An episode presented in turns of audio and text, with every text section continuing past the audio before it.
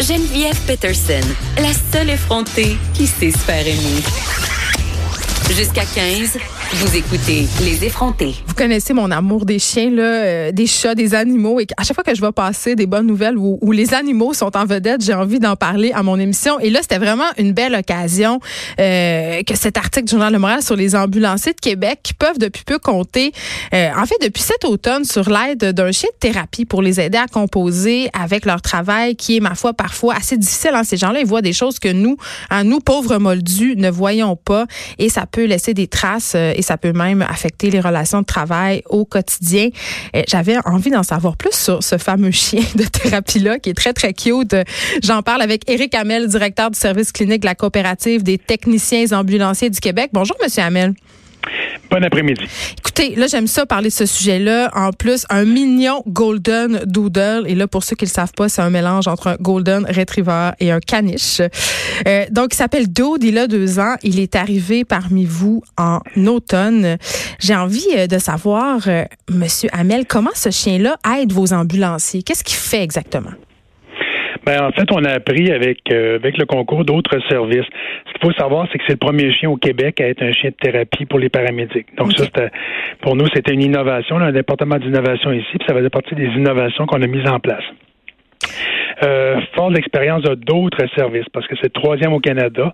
Donc, quand on fait ce genre de projet inusité-là, habituellement, ce qu'on fait, c'est qu'on va voir les autres, qu'est-ce qu'ils ont fait et comment ils ont réussi à rimer euh, leur projet, puis ben, les erreurs qu'ils ont faites, puis les, euh, les bons coups qu'ils ont faits, de façon à pas refaire les mêmes. Fait qu'essentiellement, c'est ce que c'est qu'on a fait. Et on s'est rendu compte que le chien de thérapie, en fait, ben, c'est un c'est un chien à la base. C'est déjà le début, là, où le chien étant euh, est un être très affectif qui, qui, aime, qui aime les gens le flattent, ben on s'est rendu compte que ça, c'était efficace. Puis après ça, ben la science nous a supporté là-dedans. En effet, ce que c'est qu'on sait, c'est qu'excusez ma voix, j'ai une espèce d'extinction de voix. Euh, Tant que vous n'avez pas le virus de la Chine, tout est correct. Non, ce serait, je l'ai eu bien avant. J'ai le problème depuis déjà un bout de temps.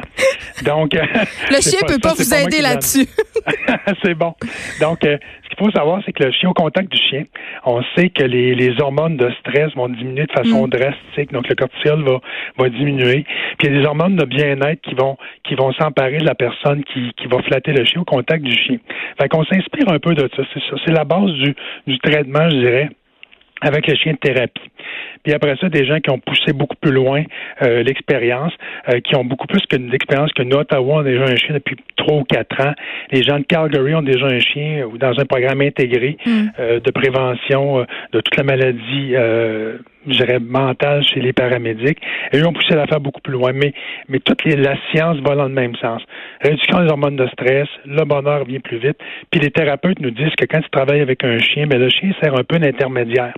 En ce sens que souvent, le paramédic, c'est un monde où on ne parle pas de nos, nos, problèmes habituellement, où ça peut-être même l'air d'un problème de faiblesse. Hein, c'est tabou encore, la détresse euh, qu'ils peuvent ressentir? Définitivement, mais en présence du chien, ben les gens sont beaucoup plus facilement au thérapeute. Donc ça facilite beaucoup beaucoup le euh, le contact entre le thérapeute et le paramédic ou l'intervenant. Puis ça ça ça, amène des, thérapies beaucoup plus productives, à tout le moins au début de la, de la thérapie. Là.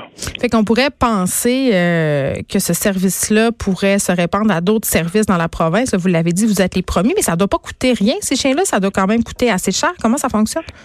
Ben, en fait, je vous dirais que nous, le programme a débuté d'une idée qu'on a eue. À vrai dire, je ne prendrai pas le mérite, ma conjointe a tout le mérite. C'est elle qui a vu en dos notre, notre chien de, de, de famille qui avait à l'époque un an, euh, une espèce d'attitude à avoir des câlins et amener du bonheur autour de lui. Donc, de par sa bouille qui est un peu intéressante. Là, les gens le voient, ils n'ont pas le choix, ils veulent le flatter, mais ça, n'importe qui veut le flatter finalement. Euh, puis après ça, c'est là qu'on a commencé les recherches. Donc, à partir de ça, on a fait évaluer le chien pour voir ce que le chien pourrait faire ça. Parce que c'est pas n'importe quel chien qui peut être un chien de thérapie. Mm. Euh, ça prend un chien qui ça, ça, le dérange pas de se faire flatter par à peu près n'importe qui. Très sociable très sociable, qui est capable aussi de, de, de je dirais, d'être l'éponge d'émotions qui sont pas toujours faciles à recevoir. C'est, un peu une éponge à émotions fortes. C'est pas toujours facile. Il faut que tu sois capable de faire ça. Puis ça prend un chien qui a un très bon comportement. Hmm. Donc ça, après ça, une fois qu'on sait que le chien n'est pas agressif, parce que des fois, il y a des enfants qui veulent le voir, puis ils arrivent avec une... Ils n'ont pas toujours le même doigté qu'on aurait. Là. Donc, on a eu des tirages d'oreilles, des pilages sur la queue, des doigts dans le nez, dans les yeux. Ben, le chien réagit jamais à ça. Il me regarde pour que moi, je fasse, ben, attention, garçon, faut t'enlèves ton pied sur la queue du chien. Faut pas faire ça comme ça.